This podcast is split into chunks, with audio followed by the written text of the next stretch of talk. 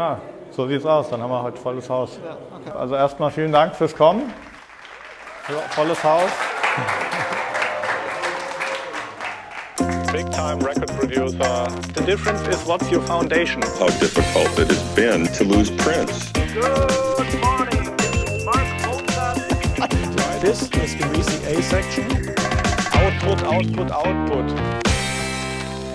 Ich will auf jeden Fall, dass ihr heimgeht mit so ein paar Takeaways, wo ihr jetzt im Seminar auch sagen könnt, hey, das probiere ich jetzt mal. Wer von euch hat so ein paar Nearfield-Monitore im Studio? So fast alle, genau. Die machen unheimlich viel Sinn und Spaß zum Musikproduzieren, weil die meisten haben eine schöne Dynamik, äh, gutes Impulsverhalten. Man kann die auch laut drehen. Die, der Bassbereich geht auch oft relativ tief. Manche Leute haben einen Basswoofer äh, auch dazu und äh, es gibt ab 300 Euro, was weiß ich, von Yamaha HS5 oder sowas mit den weißen Woofern. Äh, gibt auch welche für 3000 Euro oder für 5000 von PMC zum Beispiel. Ähm, das sind Boxen, da setzt man sich davor, dann macht man sein schönes Stereo-Dreieck und dann gibt man sich beim Produzieren richtig irgendwie die Bassdrum oder was auch immer. Und äh, die, die klingen auch gut, äh, die sind schon wirklich auch hochwertig, muss ich sagen. Ähm, und ich würde euch aber empfehlen, trotzdem noch ein paar Boxen dazu zu kaufen. Und da sagt jetzt jeder, um Gottes Willen, habe schon so viel Geld ausgegeben. Ähm, und das ist eine Sache, wo viele Leute, die das Buch gelesen haben, zu mir gekommen sind und gesagt, der eine Tipp hat es wirklich für mich gebracht. Nämlich ganz einfach, ich habe es irgendwie auch Moms Kitchen Radio genannt, äh, beziehe ich jetzt auf mich und meine Mutter, die hat irgendwie so ein kleines Ding gibt es hochwertig von Tivoli Radio, gibt es auch bei Aldi oder Lidl regelmäßig. Das sind diese kleinen Kistchen, wo so ein Einwegespeaker eingebaut ist. Ähm, die haben keine Frequenzweiche, da ist kein DSP, kein Max-Bass oder Super-Bass, äh, wie bei vielen so äh, iPhone-Docking-Systemen hast du halt so ein äh, DSP drin, der versucht irgendwie das Beste rauszuholen. Ähm, es geht darum, einen Einwegespeaker zu haben, der klingt von daher schon neutral, weil er keine Frequenzweiche hat, das ist kein Tweeter, da ist kein Subwoofer und so ein Moms, Mamas Küchenradio ist einfach repräsentativ für viele Situationen, äh, in denen der äh, Konsument die Musik hört. Und für uns ist das ein wirklicher Eckpfeiler ähm, beim Mixing, dass wir versuchen, ähm, die Musik wirklich so wie der Konsument zu hören. Weil ein großes Problem ist einfach, das sprechen wir hier auch im Kapitel 4 an, ähm, dass äh, wenn jemand, der selber seine Musik produziert, dann an den Punkt kommt, wo er sich das erste Mal über den Mix Gedanken macht, dann hat er vielleicht schon viele Stunden und 800 Durchgänge den eigenen Song gehört und da fehlt einfach die Distanz äh, zu dem eigenen Produkt ähm, und sowieso fehlt dieser Effekt, den wir dann haben, äh, wenn zu uns jemand kommt, der seinen Song schon fertig gemacht hat, auch eigentlich irgendwie damit glücklich ist, aber oft dann sagt, ja, die Vocals, die sind noch nicht so geil wie bei meinen Lieblingsproduktionen, die ich mir anhöre. Ähm, dann ist es halt so, wir kriegen dann immer einen RAF-Mix mitgeliefert und wenn wir uns den RAF-Mix zum ersten Mal anhören, dann haben wir so viel mehr Klarheit, was an dem Ding zu machen ist, weil wir einfach genau den Moment haben, wo ich durch die Mall gehe und irgendwie aus dem Jeansladen auf einer Scheißanlage einen Song abspielt und ich sage, boah, was ist denn das für ein Song? Das ist ja ein geiler Song. Und diese Perspektive, das finde ich sehr wichtig, dass man in die als Mix-Engineer reinschlüpfen kann. Und äh, da ist auch einfach dieses Küchenradio sehr nützlich in diesem Zusammenhang. Deswegen erster Takeaway für euch wäre Aldi, Lidl, Flohmarkt, Ebay. Ich habe zum Beispiel so ein 90er Jahre Sony Portable, das ist auch ein Einwegesystem, die waren damals äh, sehr beliebt. Die klingen eigentlich auch gar nicht schlecht, aber äh, unter 100 Hertz passiert nicht viel, über 10 Kilohertz passiert nicht viel.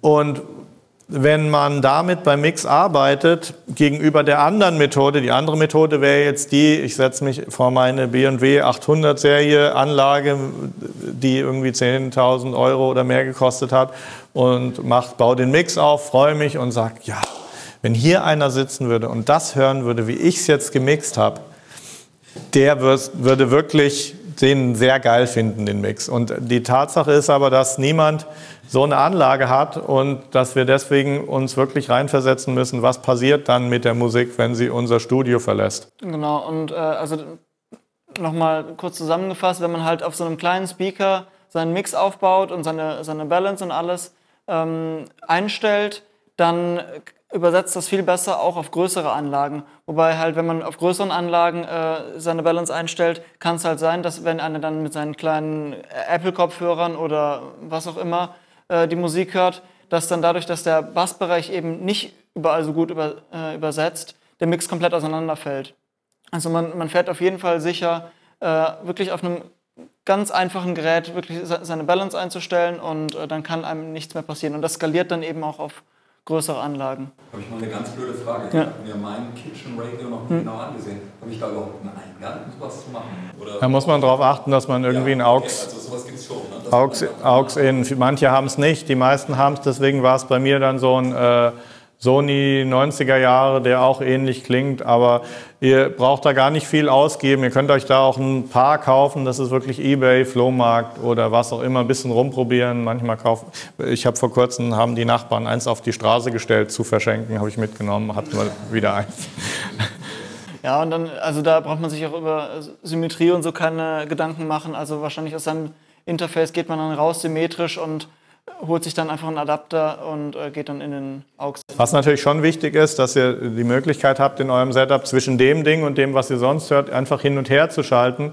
Und das kann man natürlich beliebig noch über mehrere Paare Boxen fortsetzen. Und für mich ist dann halt wichtig, dass so das Feeling, was der Song rüberbringen soll, wenn ich jetzt von den großen Boxen aufs Küchenradio gehe, dass ich immer noch das Gefühl habe, dass es der gleiche Song ist.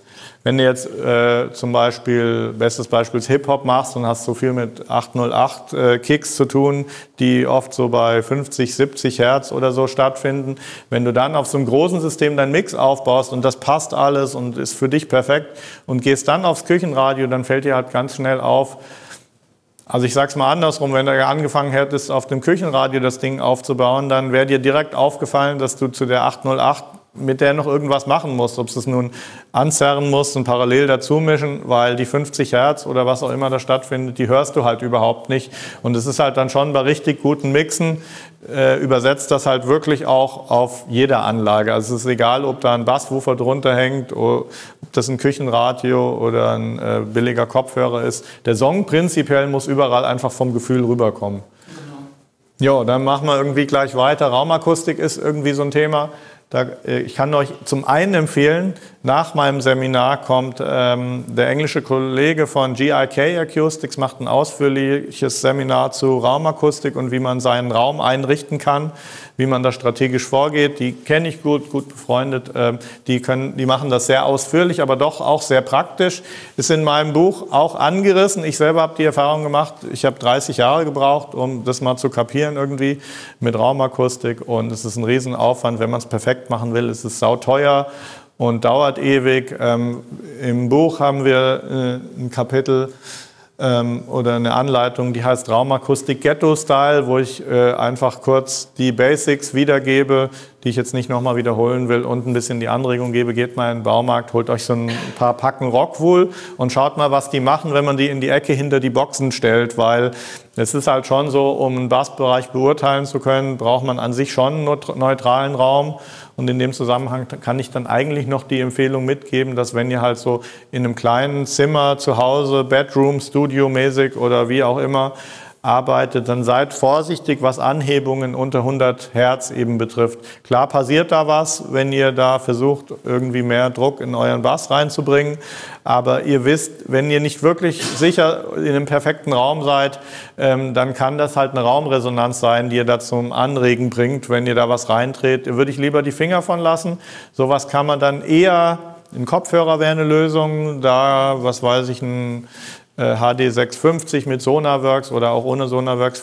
Also Kopfhörer ist eine Annäherung bei dem Thema, ähm, aber man sollte vorsichtig sein und so Bassanhebungen lassen sich dann auch eher am Ende irgendwie machen, wenn das Master schon fertig ist. Ich habe mal probiert, so äh, Rockwall-Wolle irgendwie Ja. zu stellen oder so und dann habe ich irgendwie so ein äh, Seminar gehört oder sowas, dass sie total ungesund ist oder was für die Welt? Ist da Wird immer wieder, äh, kann ich jetzt nicht äh, abschließend wirklich also sag mal, sagen. Die, äh, langfristig gesundheitsschädlich ist es auf jeden Fall nicht, weil äh, diese Mineralwolle ist bio- biologisch komplett abbaubar. Also selbst wenn du das in deine Lunge einatmest, das zersetzt sich und äh, äh, verschwindet rückstandslos. Ähm, trotzdem kann man sich natürlich überlegen, äh, das mit Stoffen äh, abzudecken oder mit Folie oder was auch immer. Ähm, es, es ist natürlich, wenn du es offen stehen hast und dir die fliegen da die Partikel durch die Luft, ähm, ist es nicht angenehm. Aber also langfristige Schäden bleiben. Also ich kann da dazu sagen, ähm, mein Sohn, der hat Asthma. Und wir haben bei uns im Studio von diesen üblichen Rockwool-Packen ähm, neben anderen akustischen Maßnahmen dann insgesamt 119 dieser Pakete verarbeitet. Und ähm, mein Sohn hat bei uns im Studio kein Problem und der merkt alles. Der hat auch Heuschnupfen und wenn er bei uns ins Studio kommt, hat, findet er eine saubere Luft vor. Also es ist nicht so, man darf sich diese Rock wohl nicht so vorstellen, dass, oh, da kommt immer der fette Bass rein, der dann da getrappt wird und dann sind die Partikel in Bewegung und ich befinde mich in einer riesen Staubwolke. Das ist kein Asbest. Ja, ja, das ist auch einfach nicht, das ist auch einfach nicht so. Trotzdem muss jeder für sich se selber beurteilen, so wie es halt auch veganen Lifestyle gibt und so gibt es halt auch in dem Bereich Ängste und wenn man die hat, gibt es auch Alternativen. Es gibt auch Wenn man viel Zeit verbringt, ne, dann denkst du nach. Ja, ja, klar, auf jeden Fall. Kann ich absolut nachvollziehen. Äh, kommt auch sehr häufig die Frage, bin ich dann letztlich dann halt auch nicht der Fachmann, um das wirklich äh, beurteilen zu können. Ja, Preparing Your Mix Session, das ist schön, da kann ich meine Stimme mal für einen Moment schon, ist bei uns im Team. Das, was der Nick macht, äh, das geht auch wieder darauf zurück, dass für mich dieser Moment sehr wichtig ist, wo ich einen Song, den ich mixe, zum ersten Mal höre. Und ähm, ich möchte dann, wenn ich anfange, den Song zu mixen, direkt das, was ich gehört habe, in Entscheidungen ummünzen, so, so direkt wie es geht. Und deswegen, äh, da mir viele Leute eben 180 Spuren irgendwie schicken und äh, das so erstmal nicht managebar ist, wenn mir jemand elf Shaker schickt oder ein Orchester mit 70 Spuren oder so, dann macht es Sinn, bevor man dann wirklich anfängt zu mixen, schon mal so ja, organisatorische Geschichten zu machen. Und da kann der Nick vielleicht sagen, so ein paar Schritte. Das ist auch alles im Buch ausführlich beschrieben, aber du kannst ja mal erzählen, wie das so vor sich geht, wenn Ja, wir einen also- Auftrag bekommen. Man kriegt natürlich erstmal die, die Files oder wenn, wenn man es selber macht äh, oder seine eigene Produktion mischt, äh, ist man ja meistens so in der Session drin, wo man seine ganzen virtuellen Instrumente hat und alles eingespielt hat. Und ähm, es geht eigentlich jetzt in erster Linie darum, sich das managebar zu machen. Also kein Mensch, auch nicht der beste Mix-Engineer, kann 180 Tracks irgendwie zu einem gescheiten Song zusammenmischen.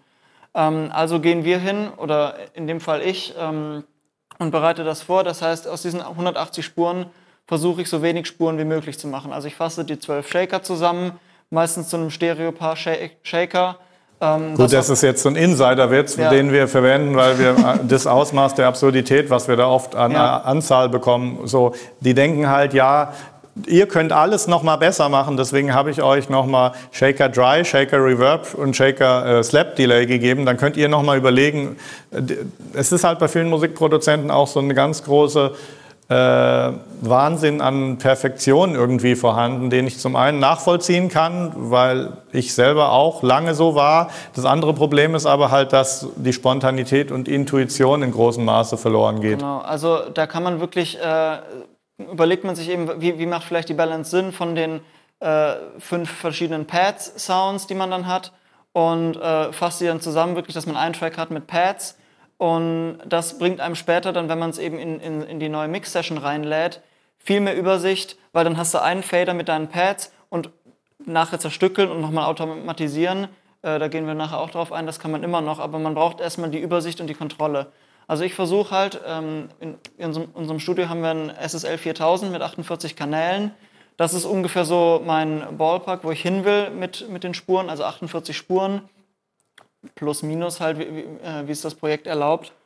Aber ähm, eben mit 48 Spuren lässt sich halt wirklich arbeiten. Man, man hat alles ungefähr auf einen Blick sichtbar und ähm, ja, man kann sich das alles ein bisschen managebar machen. Das heißt, also ich, im ersten Schritt fasse ich, fasse ich halt viele Sachen zusammen, mache Su- Submixe. Ähm, Im zweiten Schritt colorcode ich die einzelnen Spuren äh, dann in meiner neu angelegten Mix-Session. Das hat auch zum Beispiel den, den Sinn, dass wir verwenden immer die gleichen Farbcodes. Genau. Ähm, jede, die Kick ist immer bei mir am Pult an der gleichen Stelle.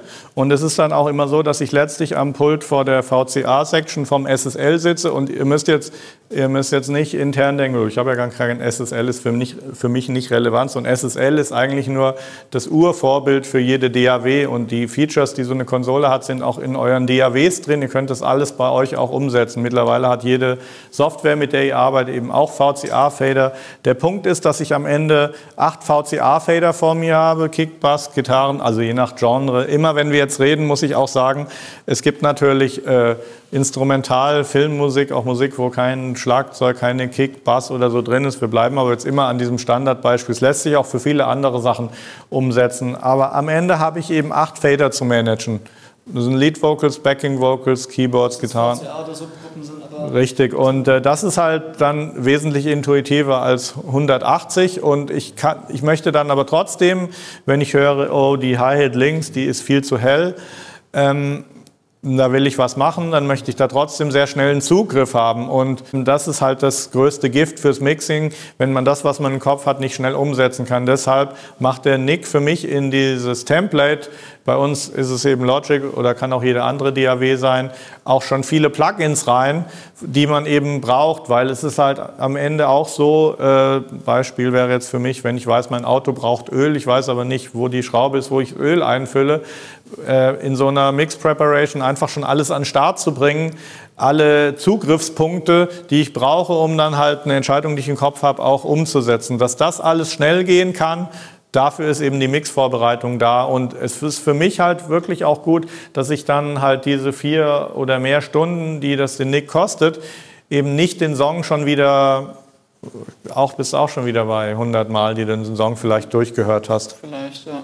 Also zum, zum Beispiel, äh, ich mache dann auch auf, auf alle Spuren irgendwie so ein ähm, SSL-EQ oder so, so ein Channel Strip-Plugin drauf. Einfach, dass ein EQ drauf ist, dass vielleicht ein Kompressor dra drauf ist, dass man wirklich nicht erst, äh, wenn man was verändern will, sich das Plugin raussuchen muss, was man verwenden will, sondern wirklich praktisch einfach mit einem Knopfdruck starten kann und dann EQen kann oder was man hört. Genau. Ähm, weil das kostet halt je nachdem, wenn man hunderte Plugins hat, sich das richtige Plugin rauszusuchen, dauert das einfach Zeit und diese Zeit hat man eigentlich nicht, weil man eben, da, je länger man an diesem Projekt arbeitet, Objektivität verliert und der Mix immer schlechter wird. Ich will noch mal ergänzend sagen, dass es äh, bei uns übliche Praxis geworden ist, dass wir äh, zumindest von Kick und Snare so MIDI-Trigger erzeugen, weil oft ist es halt so, dass man dann einfach die Option hat. Es gibt wunderschöne Schlagzeug-Plugins wie das äh, Slate äh, Drumset, was letztlich wie eine echte Drumaufnahme angelegt ist. Und äh, da geht es gar nicht darum, dass ich den Schlagzeugsound verwende, den die mir geben äh, von dem Plugin, sondern manchmal ist es einfach gut, ich lege mir am Pult einfach noch irgendwie so ein paar Raummikros dazu ähm, und habe dann einfach noch mehr Möglichkeiten, habe noch mehr Sources, aus denen ich mir meine Drums zusammenmixen kann. Was ich auch sehr gerne mache, ist zu so einer synthetischen 808 oder 909 Snare mir so ein Bottom Snare Mic, also das Geraschel von einer äh, echten Snare, auf einen eigenen Fader aufs Pult zu holen, weil das oft auch in der synthetischen Snare so eine Organik gibt und dann noch ein bisschen Raum, Mikro, also ganz leicht nur dazu gemischt, bringt oft dann so eine Dynamik und organische Note in die Drums rein, die mir oft fehlt, wenn ich die Produktionen höre. Genau. References und. A-Being will ich noch ganz kurz ansprechen. Ihr Okay. solltet eine Library haben von Mixes und Songs, die ihr schon seit Ewigkeiten kennt ähm, und wo ihr euch immer während des Mixes auch resetten könnt. Einfach, okay, jetzt höre ich mal das und dann meinen Mix wieder. Ich finde, man sollte nicht äh, zu sehr auf die Referenzen äh, mixen. Man sollte nicht versuchen, genau das wie die Referenz hinzukriegen. Es ist mehr für mich so ein zwischendurch resetten und dann den eigen- eigenen Mix wieder frisch hören. Und dafür müsst ihr natürlich auch ein Tool haben, wo ihr level gematcht euren Mix gegen die Referenzen hören kann, äh, könnt und auch level gematcht euren Mix gegen den Rough Mix, den ihr vom Produzenten meistens bekommen habt. Genau. Was für ein Tool gibt es da? Äh, Magic AB, Reference, die haben wir auch bei uns im Shop, aber gibt mittlerweile einiges an Lösungen.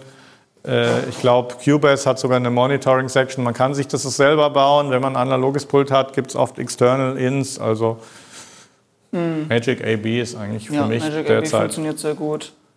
Ähm, Äh, Magic of the First Listen habe ich ja schon gesagt, der Moment, wo man einen Rough Mix oder was, was jemand anders gemacht hat, zum ersten Mal gehört, hört, ähm, hat man einfach ähm, einen intuitiven Zugang und hört man das einfach wie ein Konsument. Beim zweiten Hördurchgang mache ich mir meistens schon Notizen, weil man läuft auch oft Gefahr, das, was man so gefühlt hat, beim ersten Hören dann zu vergessen. Und auf diese Notizen berufe ich mich dann oft später. Man, beim zehnten Mal denkt man schon, ach, also so schlecht ist er eigentlich gar nicht der Mix. Also genau, ich würde jetzt sagen, wir ähm, gucken uns jetzt mal kurz die, die, die Grundlagen von so einem äh, Mix an, äh, darauf, wo wo man achten sollte. Das sind, äh, der Bassbereich ist immer sehr kritisch. Ich mache es jetzt auch einfach mal ganz kurz. Takeaway, ähm, sich bewusst zu werden, wo sitzt meine Kick frequenzmäßig, weil so eine Kick hat auch wirklich einen Ton. Und äh, das lässt sich eigentlich sehr leicht erkennen, wenn ihr irgendwie einen Basston laufen habt und die Kick ist vielleicht in einem Sampler oder einem virtuellen Instrument, wo man sie stimmen kann.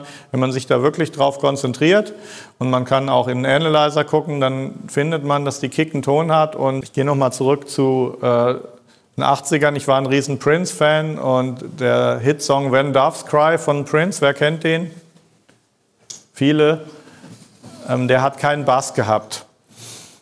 Da liefen nur Drums und äh, der hat einem trotzdem aber dieses Gefühl gegeben, dass man während der Drum Loop lief schon irgendwie in sich wusste, was da jetzt passiert und man hat schon so den Ton gesungen. Das hatte die Bewandtnis, kam daher, dass der Prince damals die erste Lindrum Drum Machine hatte, ähm, wo er jedes einzelne Instrument, es hatte sich so modifizieren lassen, stimmen konnte, grob stimmen und fein stimmen und er hat bei diesem Song tatsächlich jeden einzelnen dieser Drum Sounds auf den Grundton der Tonart vom Song gestimmt und das ist auch der Grund, weswegen ähm, man so das Gefühl hat, dass wenn der Groove losgeht, dass einfach die Tonart auch schon etabliert ist. Ich will euch einfach mal die Anregung mitgeben, euch sehr bewusst darüber zu sein, in welcher Tonart ihr euch befindet, ähm, welche Basstöne der Bass insbesondere äh, spielt, welche Frequenzen das sind. Und das ist ganz einfach äh, Wikipedia Piano Notes to Frequencies. Da habt ihr eine Liste.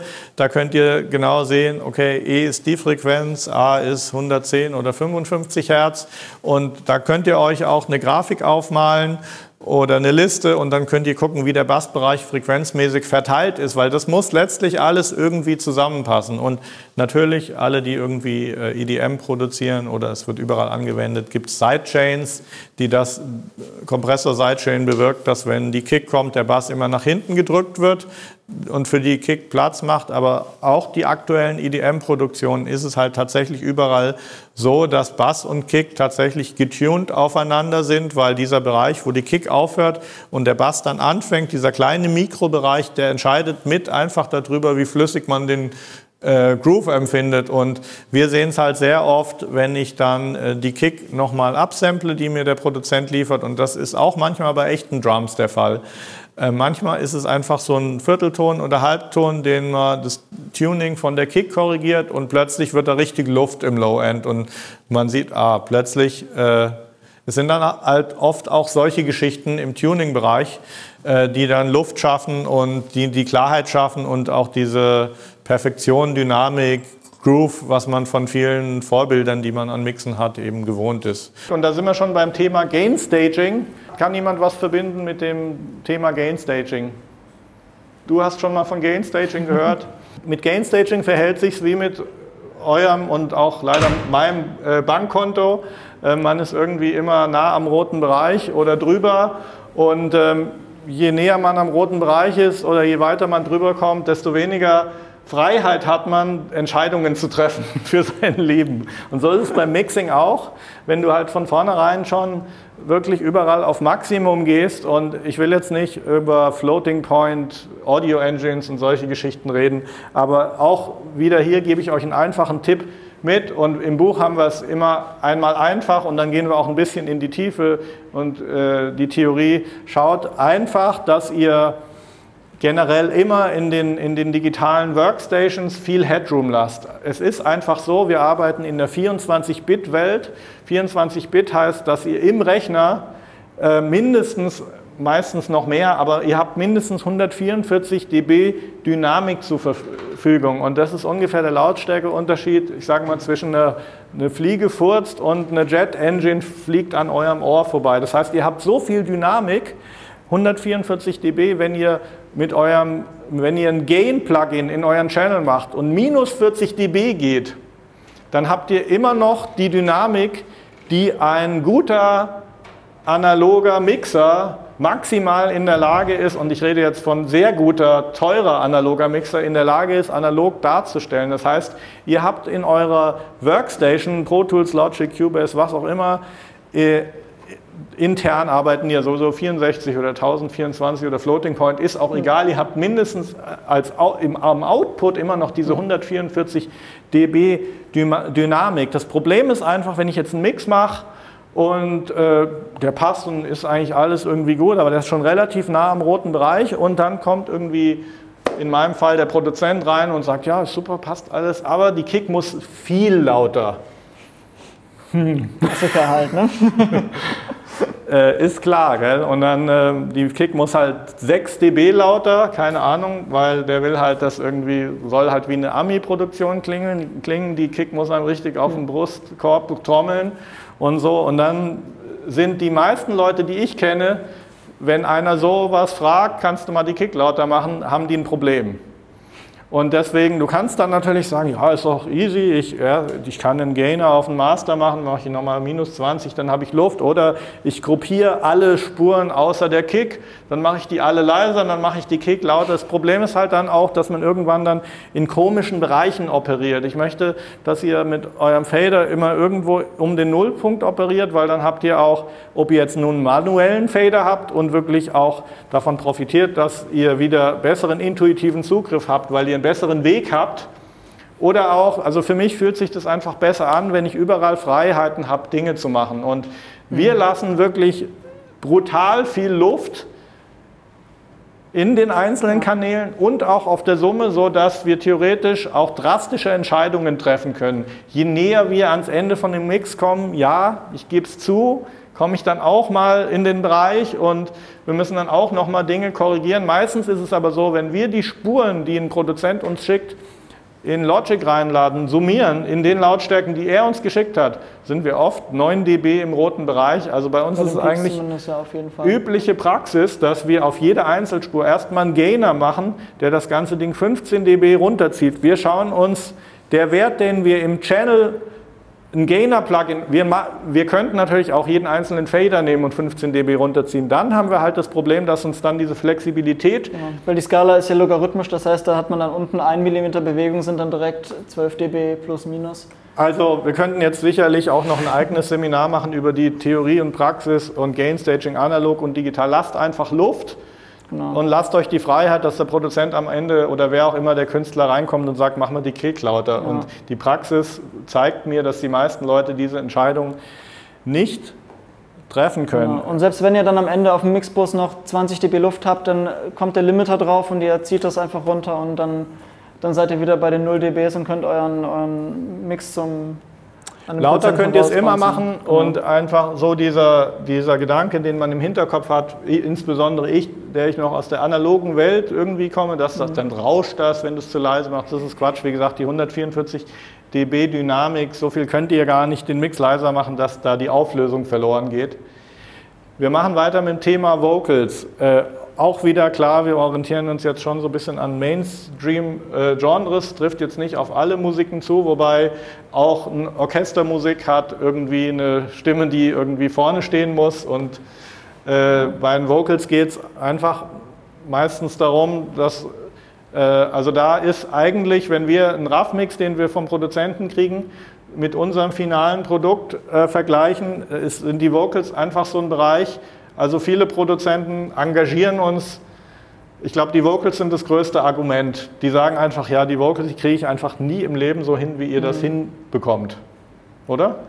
Ja, also ja, also viele Sachen sind wirklich eine, eine Vocal-Produktion, wo einfach, das macht halt einfach das aus, weil sobald du ein Lead-Vocal im Song hast, dann steht das im Mittelpunkt. Dann sind die Instrumente eher zweitrangig. Wenn der, wenn der Sänger was Gutes abgeliefert hat und der Vocal-Sound stimmt, ähm, dann dann fügt sich eigentlich der ganze Song zusammen. Und äh, deswegen achten wir eigentlich extrem auf die Vocals und gehen da auch sehr genau ran. Wir sprechen äh, im Buch sprechen wir an, also gute Vocals im Mix fangen natürlich bei der Aufnahme an. Ja, klar. So ein paar Punkte, also Vocal Boost hatte ich gerade am Ende, saß ich beim Lukas, hat jemand die Frage gestellt, äh, sich so in seinem Studio so einen kleinen Vocal Boost von ein, zwei Quadratmeter zu bauen, lasst es, weil ihr habt dann bei der Aufnahme einfach so ganz viele Reflexionen in, die, in den Mitten, die ihr nicht oder kaum noch rausbekommt. Äh, je größer der Raum ist, desto besser. Ähm, wenn ihr einen gut getreateten Mixraum habt, dann kann man da auch gut Vocals aufnehmen. Ähm, was ich, wo ich rate vollkommen davon ab, einen Kompressor bei der Aufnahme mit einzusetzen und den mit aufzunehmen. Ein Kompressor kann super sein für den Sänger, wenn er sagt, der braucht irgendwie so ein Feeling, was so ein bisschen ansaturiert oder hot ist, so ein bisschen Rock'n'Roll-Feeling geht in die Zerrung. Aber ihr könnt ja mit den Workstations, die wir haben, easy auch den Kompressor irgendwie in den Abhörweg machen, wobei mit Latency und Problemen, aber anderes Thema. Ähm, ich würde, auch hier ist es wieder so, ihr habt so viel Digitaldynamik zur Verfügung, nehmt euch einfach nicht die Freiheit schon bei der Aufnahme ähm, durch einen Kompressor und man macht so schnell Fehler. Das Sch- Schlimme ist oft, äh, De-Essing zum Beispiel, wenn ein Kompressor bei der Aufnahme schon drauf ist, dann ist es unheimlich schwer, diese Esse dann raus zu isolieren. Also ein De-Esser funktioniert dann oft nicht mehr so, weil die Esse eben schon den Kompressor bei der Aufnahme in die Kompression geschickt haben und so. Ich würde es einfach lassen. Ihr könnt diese Entscheidung danach viel einfacher treffen. Jetzt geht sowieso eine Entwicklung los mit diesem DSP, dem Townsend Mic, wo, äh, wo es eigentlich auch sehr geil ist, dass man, äh, ich will es kurz ansprechen, es gibt halt Mikrofone, die äh, da kannst du mit einem Plugin im Rechner simulieren, was du eigentlich für ein Mikrofon verwenden wolltest. Das heißt, du kannst Slate, sagen, Townsend und Slate Antilope Townsend, hat, glaube ich, auch Antilope hat auch eins gemacht. Genau. Ähm, ich würde sagen, wir gehen einfach mal zu so einer äh, Plugin-Chain, was, äh, was Vocals betrifft, Genau. weil alles können wir eh nicht mitnehmen. Ja. Fangen wir an. Also der, der erste Schritt ist eigentlich äh, zu gucken, wie ist die Vocal Performance, ist das alles ungefähr äh, die gleiche Lautstärke. Weil eigentlich will ich dann das nicht mit einem Kompressor nachregeln, äh, den, die, die, den Lautstärkenbereich, sondern ich will das automatisieren oder eben de, äh, mit Clip Gain einfach die, die einzelnen Vocal Snippets, Clips äh, ungefähr aufs gleiche Level bringen, dass ich so eine konstante Performance habe. So, und dann, ähm, wenn, wenn das soweit stimmt, dann das erste ist dann eigentlich irgendwie ein sehr breitbandiger EQ, mit dem man nicht viel kaputt machen kann. Wir benutzen eigentlich immer so einen Pultec MEQ. Der hat äh, ziemlich breite Frequenzbänder. Selbst wenn, wenn man da äh, den, das voll aufdreht, klingt der Sound jetzt nicht komplett schrecklich. Ähm, und damit drehen wir ein bisschen Wärme rein. So 200, 300, äh, 500 Hertz. Kommt immer drauf an. Es gibt mal Aufnahmen, die, haben, die, die haben dieses Ding, aber die meisten Vocals, die wir bekommen, klingen eigentlich eher kalt.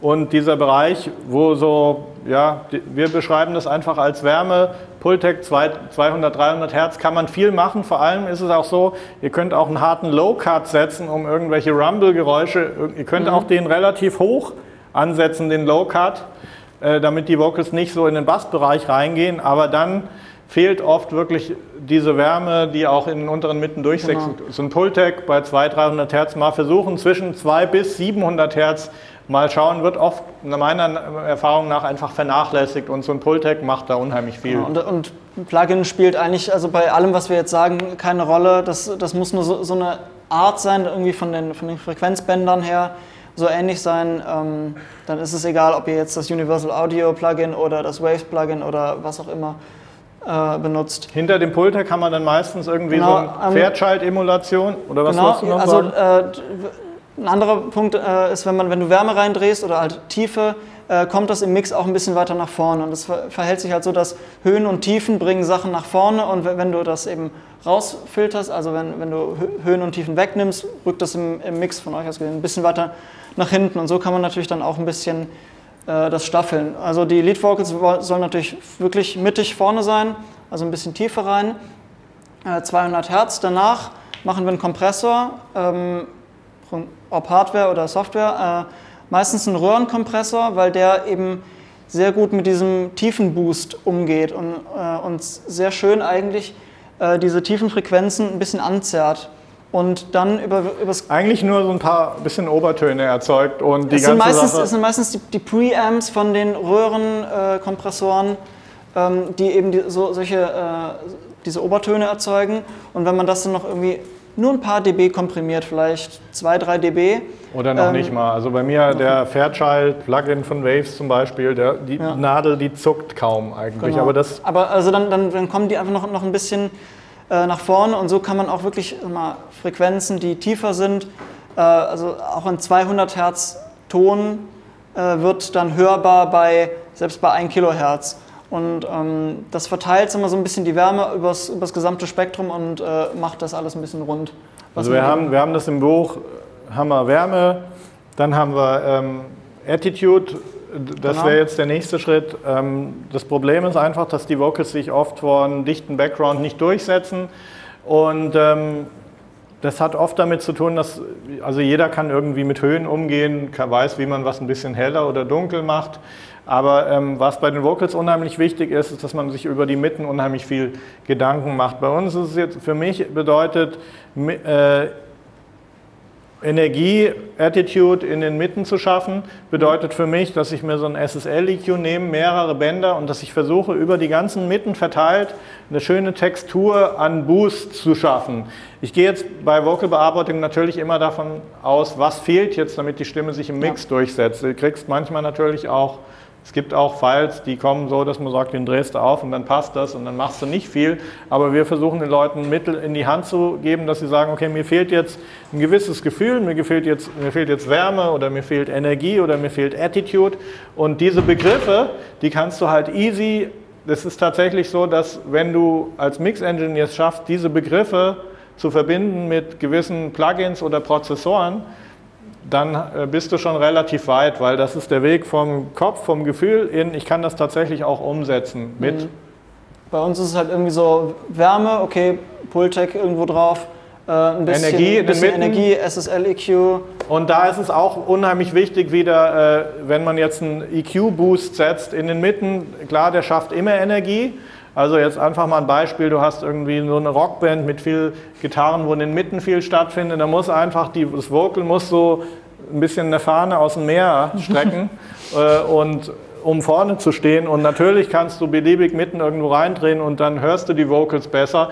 Da ist es auch wichtig, äh, in, auch wieder musikalisch zu denken. Also wir haben immer mit Musik zu tun und wenn ich jetzt verschiedene Boosts in den Mitten äh, setze, dann sollten diese Frequenzen auch irgendwie verteilt sein und ich habe da oft den Vergleich auch wieder, ich denke da oft musikalisch, ich komme so ein bisschen auch aus dem kla- klassischen Background und so drei Boosts in den Mitten, wenn die so ein bisschen verteilt sind wie so ein Dreiklang in den Mitten, dann, ja, dann schaffst du halt so eine ganz spezifische musikalische Energie gegenüber einfach bei 1 Kilohertz. Viele Leute sagen ja auch, dreh 1 Kilohertz und Fletcher-Manson-Kurve, ja, gut, ja. ist jetzt ein anderes Thema.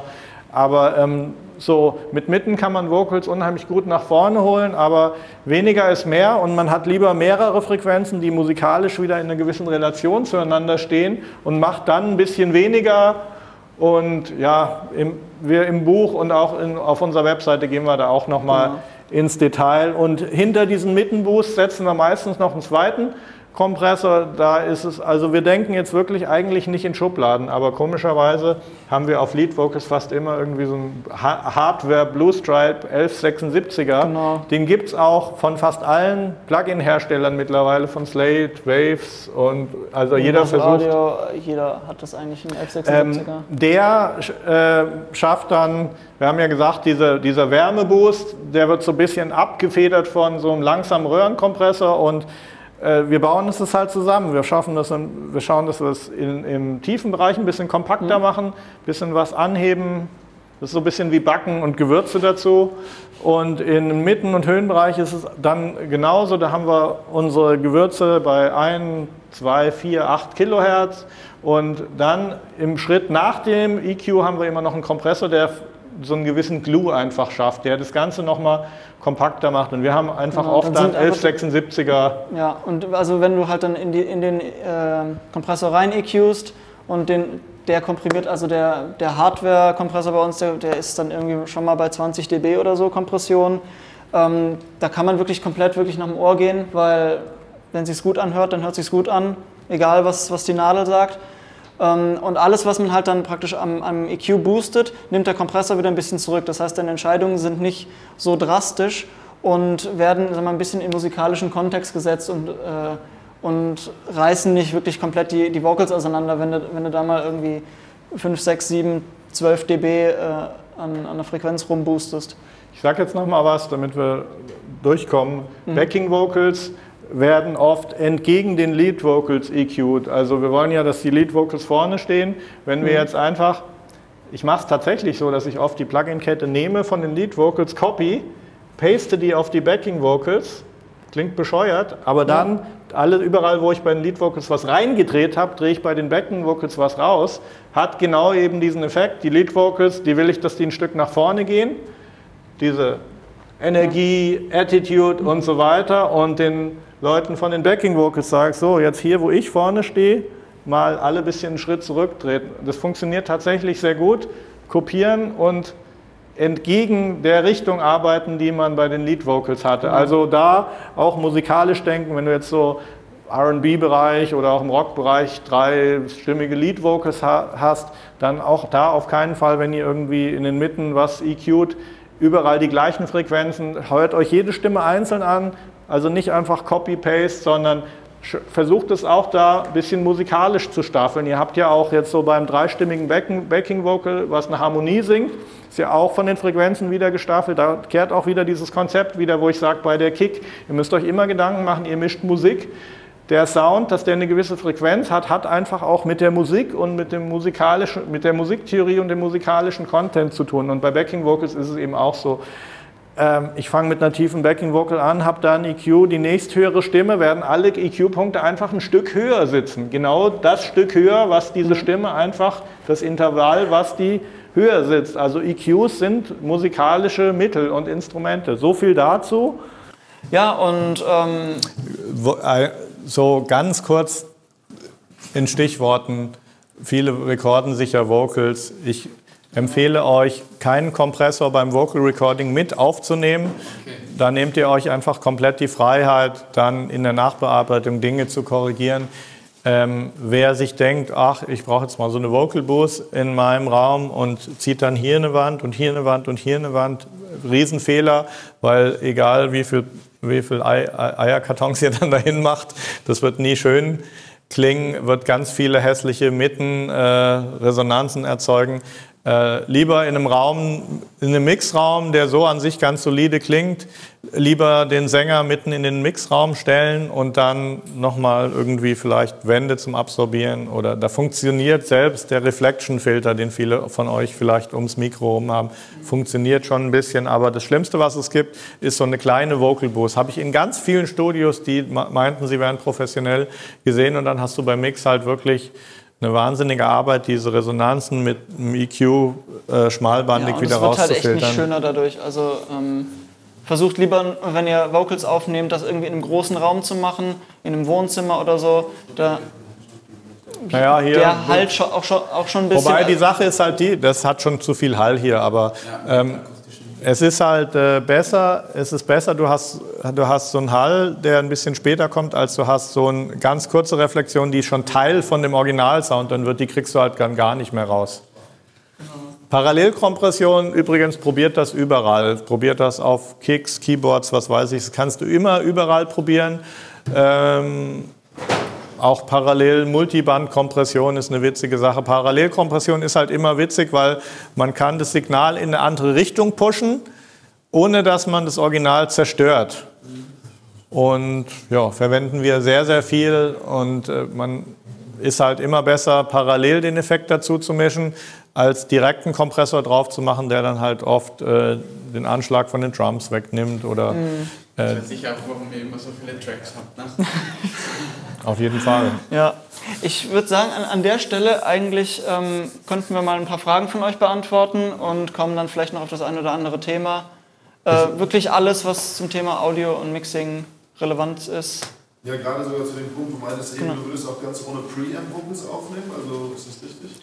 Naja, ein Preamp brauchst du ja immer irgendwie, aber ohne Kompressor. Ja, gut, aber wenn ich jetzt zum Beispiel, ich habe den UAD Solo 610, Ja. du kennst, ich nehme schon genau über ihn direkt auf. Mhm. Nicht als externen Effekt.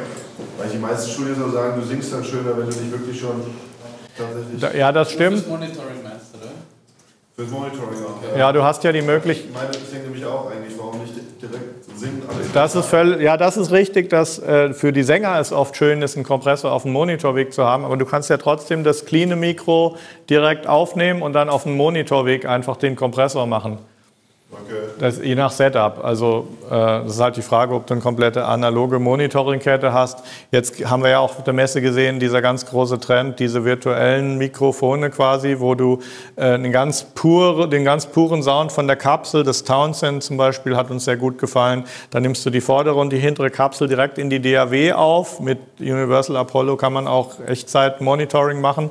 Und dann ist es halt so, du kannst mit dem Mikro alles machen. Du kannst dann sogar vier Wochen später entscheiden, dass du eigentlich ein anderes Mikro nehmen wolltest, wolltest bei der Aufnahme, weil es gibt halt dann ein Plugin äh, von Oceanway, die Oceanway Mic Locker, da kannst du halt dann ähm, im Mix das Mikrofon, mit dem du aufgenommen hast, noch ändern. Also ich meine, mit dem Kompressor aufnehmen machen halt ja auch noch viele.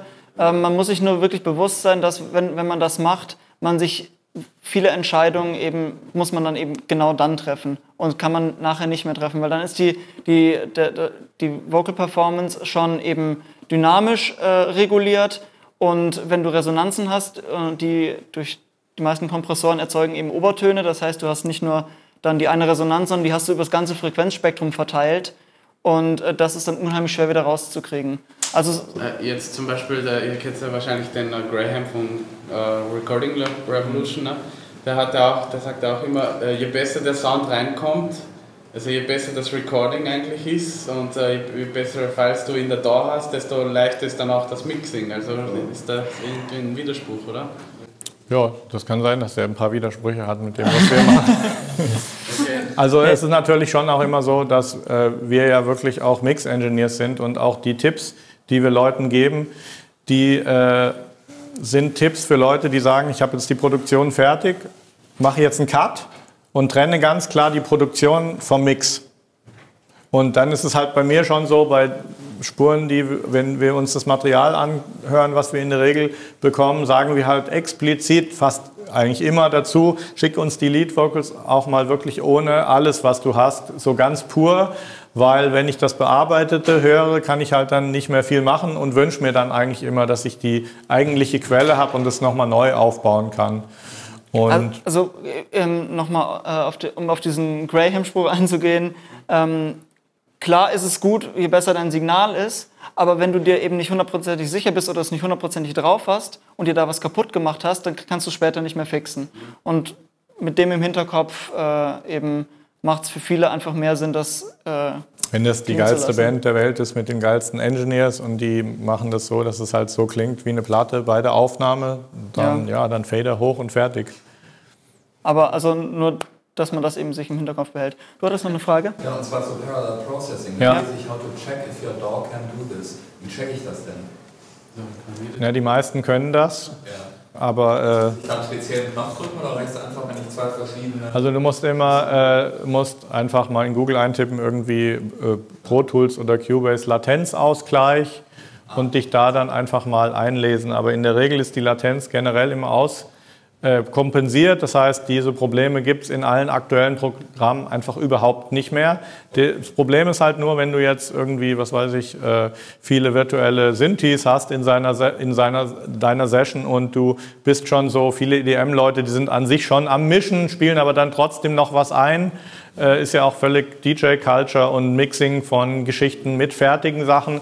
Und dann wird es halt schwierig, weil du willst dein Keyboard halt in ohne Latenz einspielen und willst aber auch Latenzausgleich haben und deswegen das Umschalten, das muss man sich dann immer merken. Das ist bei uns auch so. Wir haben so ein Logic-Setup bei uns nur für, den, nur für das äh, Live-Podcast und Live-Sessions auf Facebook. Da müssen wir uns auch immer noch mal äh, dran erinnern, den, äh, die Latenz eben auszugleichen, weil in dem Fall wollen wir halt tatsächlich keinen Latenzausgleich, sondern so, wir wollen, dass unser Live-Signal so schnell wie möglich ins iPhone kommt. Also es geht nur um die Leistung letztlich, aber nochmal, ich würde dann einfach zwei parallele Spuren machen. Genau, genau. und Also äh, genau, von den Core-Funktionen ist das eigentlich ein sim simples Konzept, nur eben dann eben das Technische mit der, mit der Plugin-Latenzausgleich. Das Okay.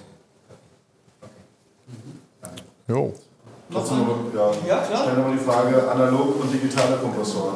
Mhm. Was sagt ihr dazu? Also ich meine, kommen die digitalen jetzt gerade, nehmen wir UAD, wirklich ran? Also ehrlich gesagt, ehrlich gesagt, ähm, ja, die, die, also die, das hat sich enorm entwickelt in den letzten Jahren, äh, die digitalen Kom Kompressoren oder diese digitalen Emulationen ja, von den Originalsachen. Ähm, und das wird sich auch weiterhin noch verbessern, bis du wirklich überhaupt null Unterschied mehr hörst. Ähm, es ist wirklich auch schon auf einem Level, wo es eigentlich keinen Unterschied mehr macht, ob du jetzt ein digital, digitales Plugin benutzt oder einen analogen Kompressor. Ähm, es geht dann mehr über die Bedienung und, und die Einstellung. Es hat schon was, wir haben ja so eine Wand von 1176ern, es hat schon was da mit zwei Händen eben den exakten Punkt zu finden. Genau, die, diesen, äh, diesen Sweet Spot, den findet man eben bei einem analogen Gerät doch irgendwie einfacher, weil man mit seinen Händen eben was greifen kann. Man kann zwei Sachen gleichzeitig justieren äh, und, und schneller Sachen ausprobieren, als mit einem Mauszeiger eben. Also mir geht es oft so, ähm, ich habe auf dem SSL halt einen Fader für das, fürs Lead Vocal und wenn ich dann gucke, was für einen kleinen Weg auf meinem riesengroßen Fader einen Unterschied machen beim Finden des exakten Punkts, dann frage ich mich halt oft, wie das jemand mit der Maus am Bildschirm machen kann. Das sind halt wirklich so Millimeter dann. Ja, es wird unglaub, ist unglaublich und man hört es und es hört auch jemand, der jetzt nicht den Finger am Fader hat. Oh ja, jetzt ist genau richtig. Von daher ist viel Psychologie, glaube ich, auch dabei. Aber zu mir kommen halt, wie gesagt, viele Leute, die wollen viel Geld für analoge Hardware ausgeben. Und da sage ich, eigentlich, wenn du jetzt nicht schon ein großes Arsenal an Sachen hast und, oder es dir wirklich leisten kannst, dann lass es lieber. Für mich war halt dann irgendwann mal die Frage, als ich die Möglichkeit hatte, größer zu investieren, okay, mache ich jetzt ein DAW-basiertes Setup, wo ich dann so einzelne Channel-Strips reinhole. Bei mir war es halt so ganz einfach, dass ich auch gesagt habe, so wie die Entwicklung weitergeht, dass alle Leute einfach mit einem Laptop überall produzieren können. Ähm, es ist halt schon was anderes, wenn du dann SSL-Pult hast in einem, äh, in einem perfekten Raum und Outboard. Es macht einfach auch noch mal mehr her und wenn für mich war dann irgendwann äh, klar, dass ich mich einfach auch in dem High-End positionieren will als Mix-Engineer und wenn halt, wenn du dann halt auch entsprechendes äh, Geld bezahlt bekommst, dann willst du halt wirklich quasi die Chefküche sein, die wirklich alle Gewürze hat in allen Flavors und alles parat und das hat halt dann auch den Hintergrund. Ich würde jetzt niemanden empfehlen, loszugehen und jetzt erstmal ganz viel Equipment zu Genau, kaufen. also da, macht, da macht ein, ein analoges Pult mehr Unterschied als jetzt analoge äh, Outboard. Weil äh, du mischst halt hau hauptsächlich mit dem Pult, du stellst da die Levels ein, hast vielleicht ein EQ drin. Und äh, das eben händisch zu machen, äh, ist soundtechnisch viel sinnvoller für deinen Mix, als jetzt eben äh, den, der Unterschied zwischen äh, einem Plugin-Kompressor und einem analogen es für Kompressor. Reverb bis dorthin gehen muss. Ja, oder wenn dein, wenn dein Reverb irgendwie alle zwei Wochen den Geist aufgibt, das war ja die, die Lexicons Ja, wir und hatten die alle AMS alten. Vintage Lexicons, wir hatten die, die äh, AMS alle und die sind halt ständig kaputt gegangen und jetzt nehmen wir halt das Slate Plugin. Also, du, du, musst irgendwie von, von Sweet Spot raus ne, und zum Master Reverb dorthin gehen. Also Ja, was, viele, was, viele hast, Leute, was viele Leute einfach ähm, nicht wissen, ist halt, dass so ein SSL-Pult, so ein altes, halt wirklich auch die Krönung der Schöpfung einfach war. Die haben halt an vieles gedacht, was DAW-Entwickler eben vergessen haben und was jetzt so nach und nach erst kommt. Und trotzdem bin ich jetzt ja die Tage rumgegangen und habe jetzt auch hier für die Messe Berichterstattung gemacht und mir viele äh, Produkte angesehen, die vergessen halt immer noch unheimlich viel. Man sieht so einen schönen Pultkasten, Audio-Interface, der dann auch so einen schönen großen Volume-Knob hat und so. Und du denkst dir halt doch, naja, wenn sie uns jetzt wenigstens einen Controller-Fader geben, geben würden, dass ich mir auch genau diesen Effekt, den ich am Pult habe, wenn ich das Vocal einstelle, einfach auf meinem Monitor-Controller mit drauf habe. Also da fehlt mir noch so ein bisschen ein Hersteller, der wirklich weiß, wie die Praxis funktioniert und was man halt tatsächlich braucht. Und klar, die Hersteller, die es dann wissen oder können, wie SSL, da kostet der DAW-Controller halt dann gleich 5000 Euro wieder. Also da ist sehr viel Luft, finde ich noch. Sonst noch irgendwelche Fragen? Ihr könnt auch ansonsten gerne nach dem Seminar noch zu mir kommen, wenn ihr noch einen längeren Ausflug machen wollt. Äh, vielleicht so Bassmixing Ähm, was bei mir, ich habe so eine Mischung von verschiedenen Lautsprecher, aber es ist einfach so, ich habe eine 4 Meter bei, äh, von äh, mal 5 Meter, 4, 4 mal 3 Meter große äh, Arbeitszimmer und, was, Mhm. und so weiter. Wenn ich dann wirklich fertig bin mit meinem Mix, es passiert extrem oft vor, dass ich es dann jemandem gebe, Mhm. So ein paar Sekunden, und die sagen, wow, aber der Bass dröhnt wie verrückt, und sagen, ich höre nichts.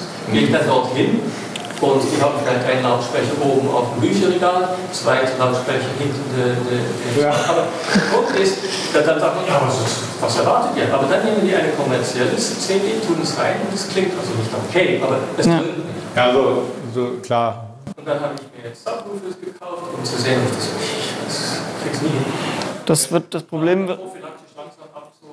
Ja, das, das, das, das, Problem, das Problem ist wahrscheinlich, dass eben dein, dein Raum an sich eine, eine Resonanz hat, weil also 3 mal 4 Meter ist jetzt nicht irgendwie groß und da, da bauen sich eben schon Resonanzen so 70, 80 Hertz schon, schon auf. Und dann kann es halt sein, dass du eben in, einem, in einer Position sitzt, wo äh, sich die 80 Hertz zum Beispiel äh, Bass komplett auslöschen. Das heißt, du kannst so viel Bass reindrehen, wie du, wie, wie du willst. Du hörst es nicht, aber allen anderen fliegen dann die Boxen um, um die Ohren.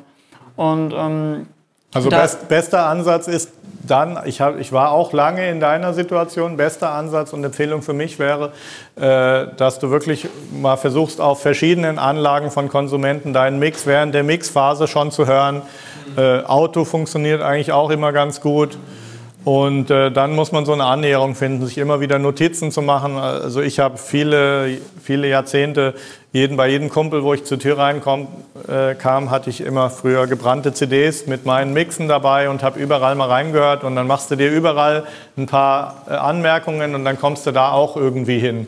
Weil, wie gesagt, so ein Raum, gerade in deiner Größe, der ist sehr schwer dann wirklich sauber zu kriegen. Wir hatten bei uns ja auch nach Bedarf dann immer mehr Raumakustik gemacht und waren dann an einem Punkt, mein Raum ursprünglich war 70 Quadratmeter groß. Ähm, jetzt hinter den Boxen haben wir wirklich drei Meter tiefe Basstraps und die haben wir nicht zum Spaß gemacht, sondern wir hatten in der Abhörposition eine 40 Also das ist, das Hertz ist wirklich, Auslöschung. äh, wenn, wenn das unsere Raumecke ist, dann geht halt unser Akustik-Treatment in der Ecke wirklich so bis ja, so hier. Das ist halt wirklich einfach nur, um den Bassbereich neutral zu kriegen. Und das ist, also da braucht man wirklich extrem viel Platz dafür. Ähm, und dann stellt sich halt die Frage, okay, Ja, wir haben das ja probiert damals, wie viel müssen wir machen. Und äh, diese 40 Hertz Auslöschung, diese, die wir in der Abhörposition dann hatten, die war dann halt weg, als wir das gemacht haben. Aber weniger hätte es halt nicht sein dürfen für, weil 40 Hertz ist, hat eine unglaubliche Macht, dieser Ton. Und unsere Boxen können die halt auch super darstellen. Also in, in deinem Fall wahrscheinlich wäre das Beste, einfach das versuchen mit einem Kopfhörer zu machen. Abstimmung Bassbereich, mal zu gucken. Schau mal Sonarworks, die machen so ein Plugin, was die äh, Kopfhörer linearisiert, was äh, ganz gut funktioniert bei den Kopfhörern. Die haben wirklich alle populären Kopfhörer, Sennheiser, AKG, Bayer Dynamic, haben die komplett durchgemessen und eine digitale Frequenzkurve, die den Kopfhörer wirklich auf linear bringt. Und wenn man sich da gut einhört in den Kopfhörer, kann man den Bassbereich an sich alternativ auch ganz gut beurteilen. Wenn sonst keine Fragen mehr sind, dann würden wir uns bedanken. Wenn, Ich bin noch hier genau. hier ist- und draußen. Danach und gibt es hier das äh, Raumakustik-Seminar auf Englisch. Das heißt, wenn ihr da mehr noch über das Thema erfahren wollt. Genau, das wäre für dich hier auf bleiben. jeden Fall eine Empfehlung. Und Und ansonsten für alle eigentlich. eigentlich schon. Ja, und wenn ihr sonst noch irgendwie Fragen habt oder so, ihr findet uns im Internet. Äh, wir sind auch noch ein bisschen auf der Messe hier. Äh, wir stehen auch noch ein bisschen, draußen. Und ähm, ja, wir bedanken uns für eure Geduld.